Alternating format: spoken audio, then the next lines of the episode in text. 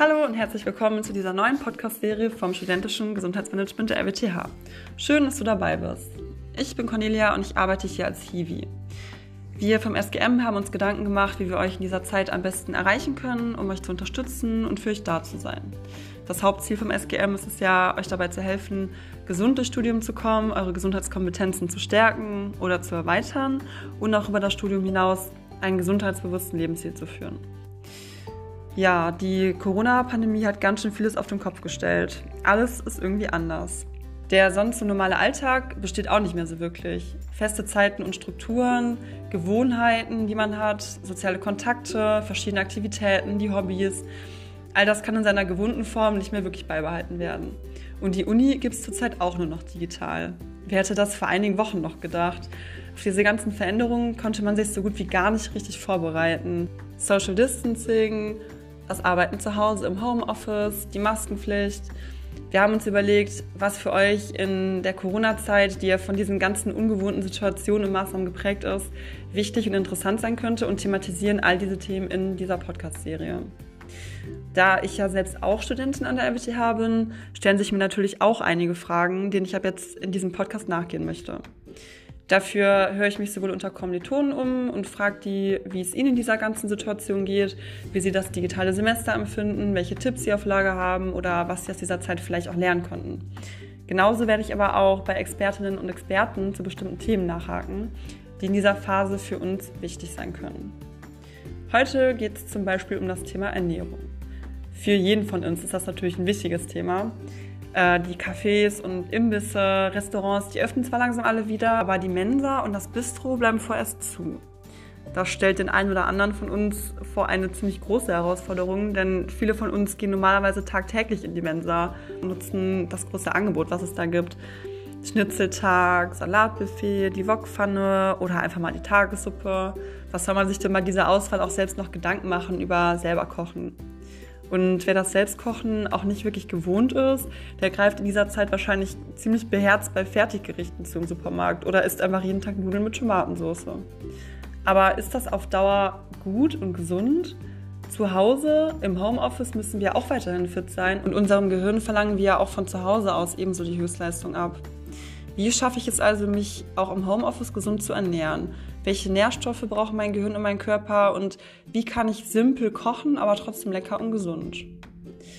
Durch das ganze Arbeiten am Schreibtisch und dadurch, dass ich nicht mehr in die Bib oder in den Lernraum kann, sitze ich auch manchmal den ganzen Tag am Schreibtisch und muss mich dabei zwischendurch auch ganz schön überwinden, bei der Sache zu bleiben.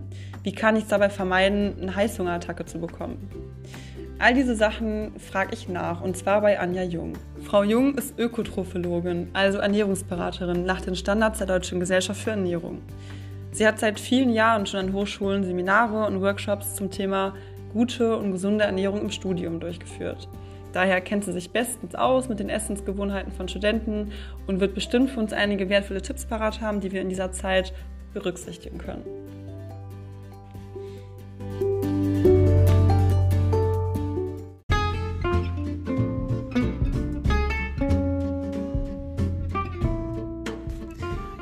Ist man ja mehr oder weniger sich selbst überlassen, was die Mahlzeiten angeht.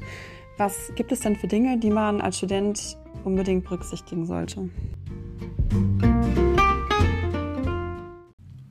Grundsätzlich geht es natürlich um die Nährstoffe aus den Lebensmitteln, die unser Körper braucht. Versorgen wir den Körper nicht ausreichend damit, können über eine längere Zeit Krankheiten entstehen. Kurzfristig schwächen wir auf jeden Fall unser Immunsystem und beeinträchtigen unsere Konzentrationsfähigkeit. Für die gesamte Bandbreite der Nährstoffe gilt hier das Stichwort ausgewogen essen. Das heißt, wir kombinieren alle verschiedenen Lebensmittelgruppen, essen dabei nicht zu viel Fleisch und tierisches Fett und achten ganz besonders auf ausreichend Obst und Gemüse. Gibt es denn einzelne Nährstoffe, auf die man momentan zum Lernen besonders achten sollte? Da fällt mir das Stichwort Brain Food ein damit wir uns vernünftig konzentrieren können, gibt es eigentlich nicht ein einzelnes Lebensmittel, was uns dabei helfen kann. Vielmehr spielt auch hier wieder eine gute Mischung eine Rolle und vor allem, dass wir unsere Mahlzeiten am Tag eher verteilen, statt nach längeren Pausen üppige Mahlzeiten zu essen. Es geht dabei darum, dass wir unsere Durchblutung bzw. unseren Stoffwechsel nicht lahmlegen, was besonders nachmittags oder bei langem Sitzen sowieso schon passiert. Große fettreiche Portionen ziehen für die Verdauung viel Durchblutung in den Magen-Darm-Trakt ab, sodass das Gehirn schwieriger mit Sauerstoff und Blutzucker versorgt wird. Und das führt dann schnell zu Ermüdung und Konzentrationsschwäche. Das heißt, lieber zwischendurch ein paar Snacks einbauen, am besten in Form von Obst oder Gemüse, Joghurt, Nüsse, Haferflocken oder ähnliches. Da steckt halt viel Brauchbares für das Gehirn drin. Hm, schlecht dagegen wäre zwischendurch Süßes zu essen, denn das liefert im Grunde gar nichts fürs Gehirn, lässt den Blutzucker aber nur ganz kurz nach oben schießen und hinterher ist man eigentlich eher noch müder und konzentrationsschwächer. Welche Rolle spielt denn das Frühstück für die Konzentration?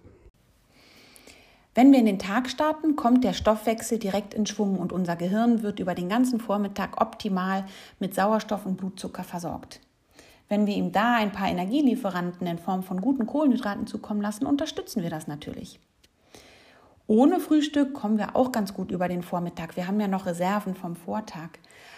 Es könnte sich aber nachmittags rächen, denn wenn wir ohne Frühstück bis mittags ausharren und dann mit richtig Hunger eine große Portion essen, belasten wir wieder den Stoffwechsel und die Durchblutung ist am Nachmittag wieder schlechter. Trinken ist morgens aber fast noch wichtiger, denn vormittags verlieren wir besonders viel Wasser durch den aktiven Stoffwechsel. Das heißt, wenn wir über den Vormittag nicht genug trinken, dann äh, kann es sein, dass das Blut sich immer mehr eindickt und dann Richtung Nachmittag das Gehirn nicht mehr ordentlich mit Sauerstoff und Blutzucker versorgen kann und somit dann am Nachmittag die Konzentration noch mehr in den Keller sinkt. Also kann man zusammenfassen, wir verteilen am besten unsere Mahlzeiten und sorgen zwischendurch für gesunde Snacks ohne viel Zucker und vor allem vormittags viel trinken. Genau. Und wenn man sich jetzt noch zwischendurch etwas bewegt, wird auch dadurch die Durchblutung wieder angeregt. Dann müssten wir das nach Mittagstief ganz gut überbrücken können. Plant am besten eure Snacks und Mahlzeiten im Voraus ein bisschen und kauft die Dinge bewusst ein. Also fangt beim Einkaufen in der Obst- und Gemüseabteilung an. Dann ist dieser Teil schon mal sicher. Der fehlt nämlich sonst schnell mal. Und kauft nicht zu viel Süßes ein. Das geht nicht nur auf die Hüften, sondern raubt euch Energie. Aber Süßigkeiten sind ja echt schwer wegzulassen, da gerade beim Lernen oft Heißhunger aufkommt. Ich weiß, das hat was mit dem Belohnungssystem zu tun. Das schaltet sich ein, wenn wir uns emotional nicht wohlfühlen. Also klar bei Stress, aber auch bei Langeweile, Müdigkeit oder auch wenn wir an einem Punkt beim Lernen sind, wo wir nicht weiterkommen oder keine Lösung finden. Das Belohnungssystem soll uns dann helfen, dass es uns wieder besser geht.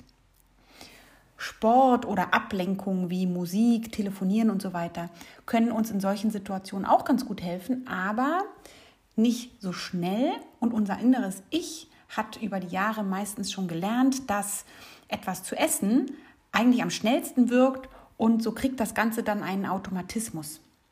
Zucker und Fett sind die Dinge, die schnell Energie und Kalorien liefern und deswegen stehen wir in solchen Momenten auch eher auf ungesunde Snacks, leider. Okay, und was kann man da machen? Am besten macht man sich das Naschen bewusst. Also nicht die Gummibärchen direkt auf dem Schreibtisch liegen haben und man kann jederzeit zugreifen. Wenn man den Drang verspürt, dann am besten erstmal überlegen, wie stark ist dieser Drang und kann ich nicht die Situation mit was Leckerem zu trinken oder auch einer kleinen Lernpause erstmal überbrücken. Oder man versucht erstmal etwas Gesundes zu essen, wie Gemüsesticks oder Obst oder Joghurt.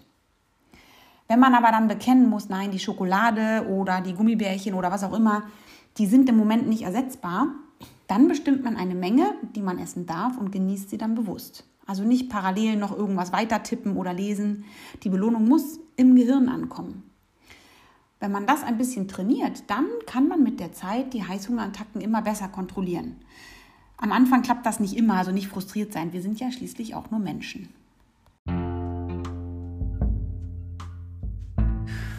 Ja, vielen Dank, Frau Jung. Das war sehr informativ. Da waren echt einige gute Tipps dabei. Ich hoffe, ihr konntet da auch was rauspicken, was für euch interessant ist und ihr seid beim nächsten Mal auch wieder dabei. Wenn ihr noch Fragen zu dem Thema habt oder generell eine Frage zu einem anderen gesundheitsrelevanten Thema, dann könnt ihr sie uns gerne per E-Mail schicken und zwar an sgm.rwth-aachen.de. Wir können dann auf diese Frage in einer der nächsten Folgen näher drauf eingehen oder euch auch per E-Mail eine Antwort schicken.